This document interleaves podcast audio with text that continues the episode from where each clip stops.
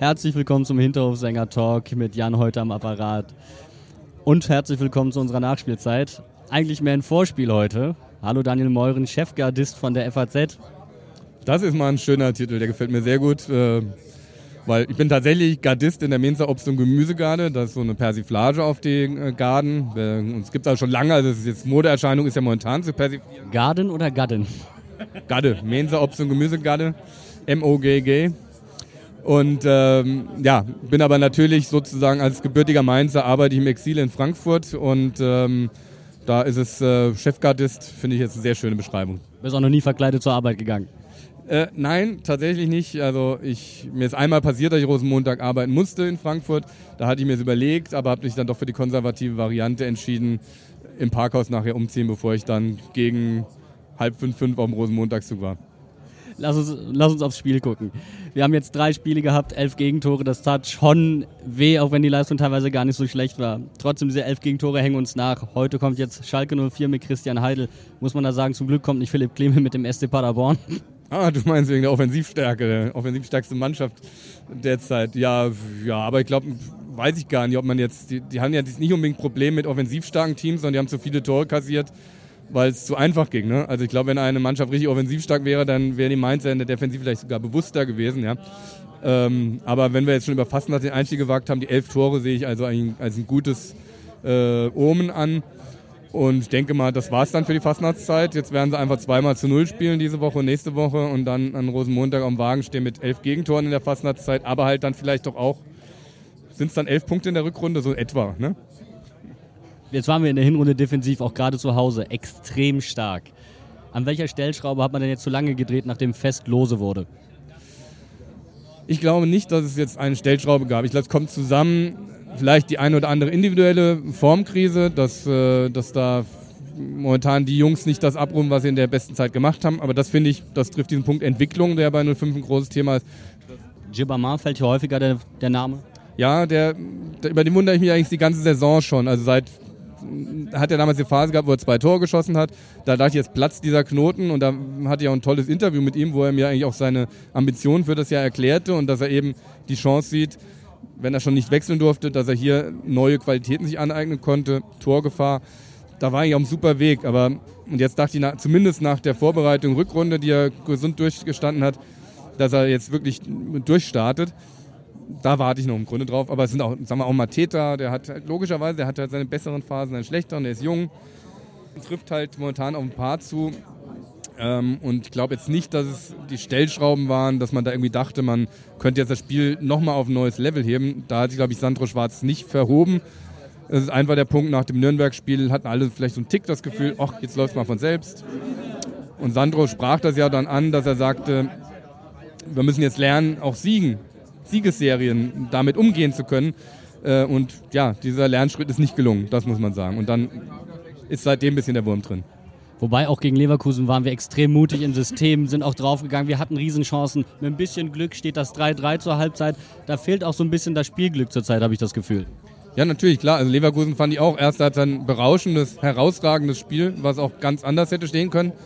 Aber es deckt halt auch schon dann die, die, die Fehler auf, muss man auch klar sagen zu viele individuelle Fehler. Da war eventuell, hatte ich mir damals gesagt, aber nachher ist man immer schlauer, ähm, dass es vielleicht dann doch der Systemwechsel war, dass der eine oder andere Spieler dann sich ein bisschen desorientiert fühlt auf dem Platz. Aber das ist Spekulation.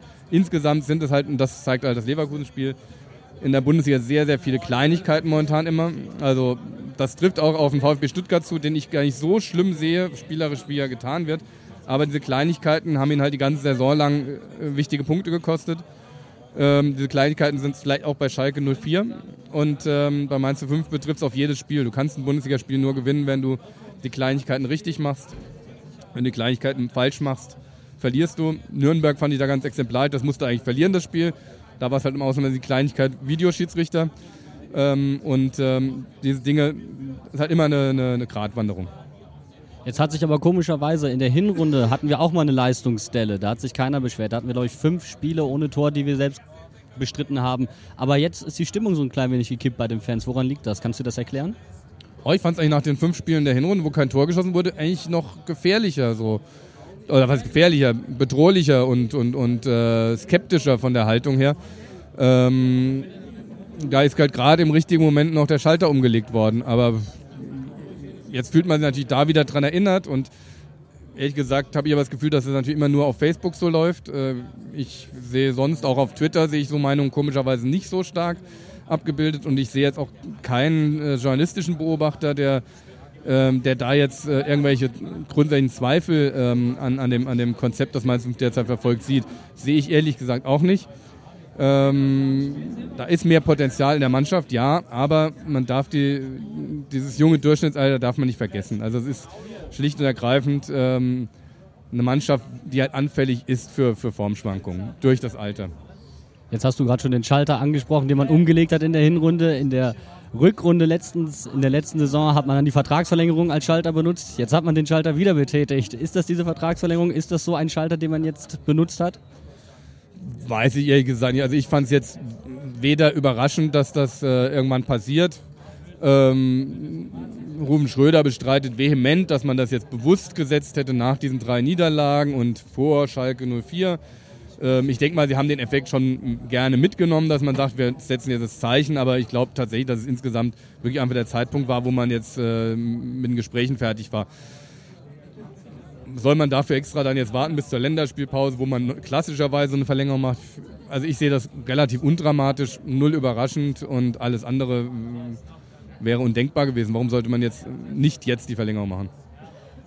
Jetzt lass uns auf Schalke gucken. Die hatten unter der Woche ein ganz anstrengendes Spiel gegen Man City. Hast du das Spiel verfolgt? Ja, schon, ja klar. Also das war äh, eine Leistung von Schalke. Vor allem halt auch, dass man, dass man sich in dem Spiel halt wehrt, dass man sich nicht äh, ergibt, sondern mit einer klaren Strategie, natürlich einer defensiven Strategie ähm, dagegen stemmt. Und äh, von daher sage ich mal schon, sie hätten da ihr Erfolgserlebnis sicherlich verdient gehabt. So lief für sie am Ende so, dass ich sage, das nehmen die mit Sicherheit mit heute ins Spiel, dass, dass es demoralisierend war. Ich glaube nicht, dass das jetzt, haben sie ja nach dem Spiel versucht sozusagen, jetzt sind die umso emotionaler in das Spiel. Das hat auch Sandro gesagt, glaube ich. Ich glaube, die werden sich heute schwer tun, mit müden Beinen äh, über ihre Grenzen hinauszugehen.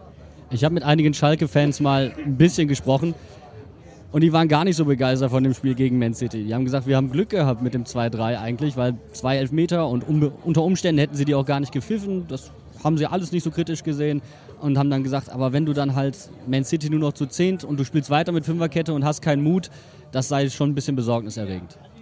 Ja, gut, dieser Moment, der war halt tatsächlich ungewöhnlich, ja, dass man, äh, also ich habe auf der Zone das Spiel geschaut und da war Per Mertesacker als Co-Kommentator, der das sehr, sehr in seiner sehr nüchternen Art beschrieben hat, also welche Möglichkeiten es jetzt tatsächlich im Moment gibt. Äh, er sagte, eigentlich braucht Schalke ein 3-1, um eine Chance zu haben, um der Champions League weiterzukommen. Andererseits führt man, ein Sieg wäre für Schalke Selbstbewusstsein natürlich schon sehr wichtig gewesen. Dann hat man natürlich die Haltung, was er auch sagte, sie haben das ganze Spiel über Fünferkette gespielt. Löst man das jetzt auf, verändert man das, geht da mit Risiko?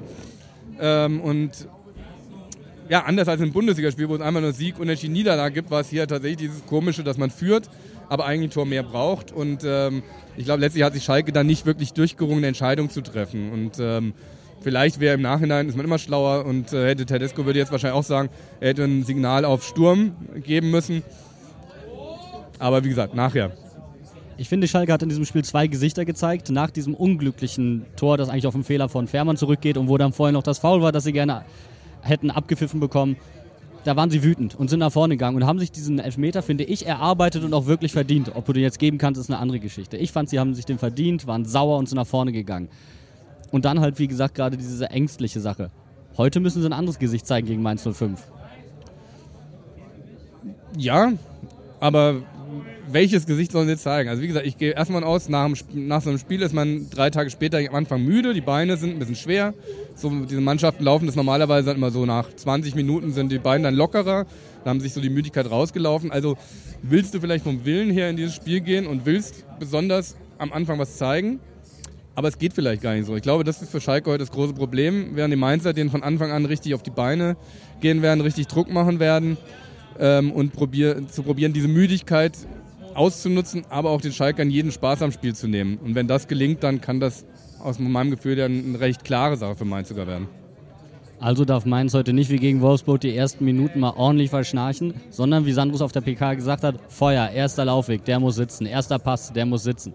Definitiv. Also so wäre es zu Tuchelzeiten 100% gewesen und dann hätte ich auf ein 2 zu 0 nach 15 Minuten gewettet, ähm, weil, weil die damals diese Kunst hatten, eben solche Dinge auszunutzen und dann muss man das irgendwie über die Zeit bringen.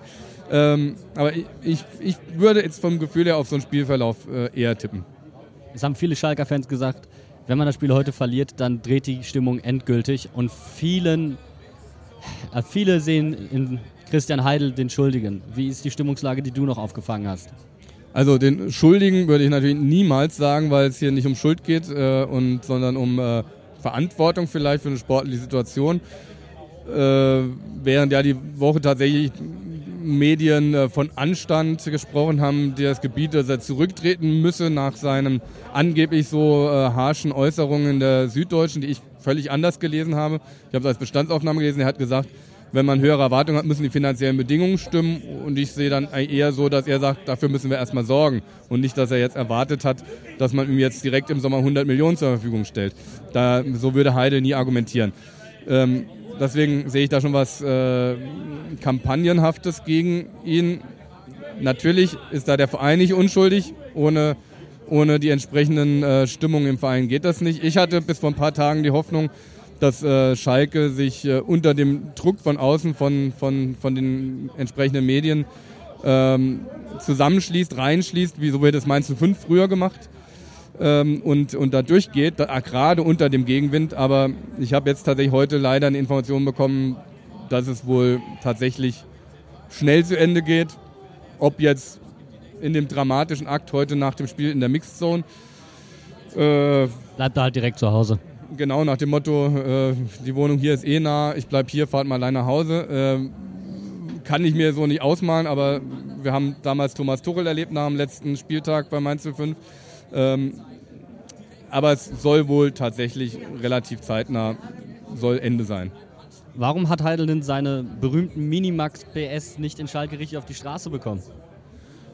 Ja, weil das ein Umbruch, das dauert. Ich meine, er ist erst äh, zweieinhalb Jahre da, in diesem Rahmen. Ein Trainer muss man natürlich nach einem Jahr messen können, aber an dem, was er als Voraussetzung hat. Aber ein Manager, der klar gesagt hat, hier muss ganz viel an Infrastruktur geändert werden, Gehaltsstruktur im Kader muss geändert werden. Darauf verweist er immer. Ja. Ihm wird jetzt vorgehalten, Transferminus von 40 Millionen Euro, wo ich sage, wenn äh, nicht Schalke, Bayern und Dortmund Transferminus haben sollen, wer sonst? Irgendjemand muss ja nochmal zahlen, damit auf der anderen Seite Verein wie Mainz für 40 Millionen Über äh, Gewinn machen an Transfers. Also ja die logische Sache der Welt. Schalke hat so viele andere Einnahmen von Champions League über Sponsoren, Vermarktung des Stadions, ähm, wo sie natürlich am Ende auch 40 Millionen ausgeben können. Ja?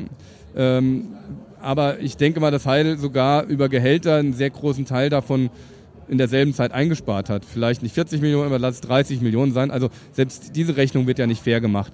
Ähm, er betont immer wieder, dass der Weg dauert, bis man dann aufbaut. Natürlich ging er auch nicht von aus, dass die Saison so schlecht läuft, klar. Und dafür übernimmt er auch die Verantwortung, da steht er klar dazu. Und ähm, ich finde es dann eher bemerkenswert, dass er nicht probiert hat, irgendwann im Verlauf der Saison schon die Schuld auf den Trainer zu schieben. Natürlich hätte eine Trainerentlassung ihn auch sehr stark beschädigt, aber den Weg ist er nicht gegangen. Und ich glaube einfach, dass es irgendwann einfach dann ein großer Vertrauensverlust war und der Druck zu groß wird durch all diese Themen. Natürlich vor allem auch, warum sind die ganzen Schalke Eigengewächse weg, müsste man jeden Fall einzeln anschauen und die Situation betrachten, wäre da einer zu halten gewesen. Das hätte ihn vielleicht im Nachhinein gut zu Gesicht gestanden, dass er vielleicht bei über den Schatten springt und sagt, gut, dann zahlen wir halt die zwei Millionen mehr, äh, um ein Zeichen zu setzen. Aber andererseits brichst du dann wieder deine Gehaltsstruktur wieder auseinander. Ich glaube, das ganze Thema ist so komplex und am Ende geht es doch nur um Emotionen und es geht um einen Clemens Tönnies, der äh, im Sommer auch wiedergewählt werden muss als Aufsichtsratschef, der vielleicht dann doch wieder dem Populismus mehr zuneigt, nachdem er sich zwei Jahre eigentlich rausgehalten hat. Sehr wenig wird für mich der Name Tedesco genannt in dieser, in dieser Phase, weil Christian Heidel, es wird immer so ein bisschen der Eindruck erweckt, Christian Heidel guckt auf den Transfer und sagt, ach, den mag ich, den nehme ich. Aber das ist natürlich alles in Korrespondenz mit dem Trainer, da wird überlegt und so weiter und so fort. Und wenn man sich dann die Personale Rudi, äh, Rudi anguckt, ein spielstarker Spieler im Zentrum, der auch bei der WM für Deutschland einer der besten war, wenn man an das Spiel gegen Schweden denkt, ja. Aber Schalke spielt überhaupt nicht so, dass sie das Spiel machen wollten. Dann muss ich ja schon ein bisschen fragen, was hatte Tedesco denn davor? Ja gut, das ist jetzt wirklich eine sehr extrem komplizierte Frage, weil man natürlich tatsächlich nicht weiß, wie viel Tedesco steckt in den Transfers, wie viel ist dann doch Heidel. Ähm, ich glaube einfach, dass, dass sie sich tatsächlich bei einigen verschätzt haben. Sie haben aber auf der anderen Seite halt auch irres Pech gehabt bei, bei ihren Stürmerverletzungen. Ja? Also ich spreche ungern von Pech mit Verletzungen, aber wenn es tatsächlich mal alle fünf erwischt und man ähm, notdürftig mit ähm, ähm, McKenny da vorne spielt, ähm, der das aller Ehren wert gemacht hat. Ich habe ein, zwei Spielen gesehen, aber das ist natürlich nicht äh, die Struktur, die man braucht für eine Mannschaft. Ja. Äh, jetzt eine Person, Sebastian Rudi. Ich habe hier in Mainz schon so viele Spieler gesehen, die ein halbes Jahr brauchten. Man muss am Ende vielleicht auch einem Nationalspieler zugestehen, dass er diese Zeit braucht. Ähm, aus einer ganz anderen Rolle als, als ähm, Nebenrolle in München auf einmal eine Hauptrolle auf Schalke zu schlüpfen. Ähm, und da jetzt direkt zu sagen, also ich hätte jetzt nicht vorher gewusst, dass das ein Fehler ist, sag mal so, ja. Das, ähm, das, das, das traue ich mir ehrlich gesagt aus der Ferne auch gar nicht zu, da jetzt zu sagen, ähm, was ist da falsch. Schalke hat Pech gehabt, auch mit Embolo, sag ich mal. Also Embolo kam, war, war für mich ein riesen, riesen äh, Talent mit sehr viel Potenzial, verletzt sich da kommt so viel zusammen. Ähm, ich glaube, es wäre jetzt Blödsinn, das auf eine Personalie Rudi jetzt zurückzuführen. Die jetzt mal beispielhaft genannt. Die, die auch viele Schalker Fans halt anführen, weil sie sagen, ah, der kostet viel, da denkst du, der bringt auch noch was. Und dann sagen sie halt, Heidel kauft nicht gut ein. Jetzt möchte man jemanden holen, der wohl ein sehr guter Einkäufer sein soll und der das bei Bayer Leverkusen unter Beweis gestellt hat und der auch schon hier in Mainz im Gespräch damals als Nachfolger von Christian Heidel im Gespräch war. Und zwar Jonas Bold. Weißt du was zu der Personalie? Nein, also ich, ich kenne Bolt auch nicht. Ich, ich man hab, weiß nur, dass man immer groß von ihm gesprochen hat als Kenner, aber äh, ich sage jetzt mal nur, in der ähnlichen Funktion war Michael Reschke auch bei Leverkusen. Da hat man auch immer groß geschwärmt. Ich möchte jetzt nicht sagen, dass ich habe keine Ahnung, wie, wie Bolt, aber das heißt nicht automatisch, dass einer aus der zweiten Reihe auch in die erste Reihe, ähm, dass das funktioniert.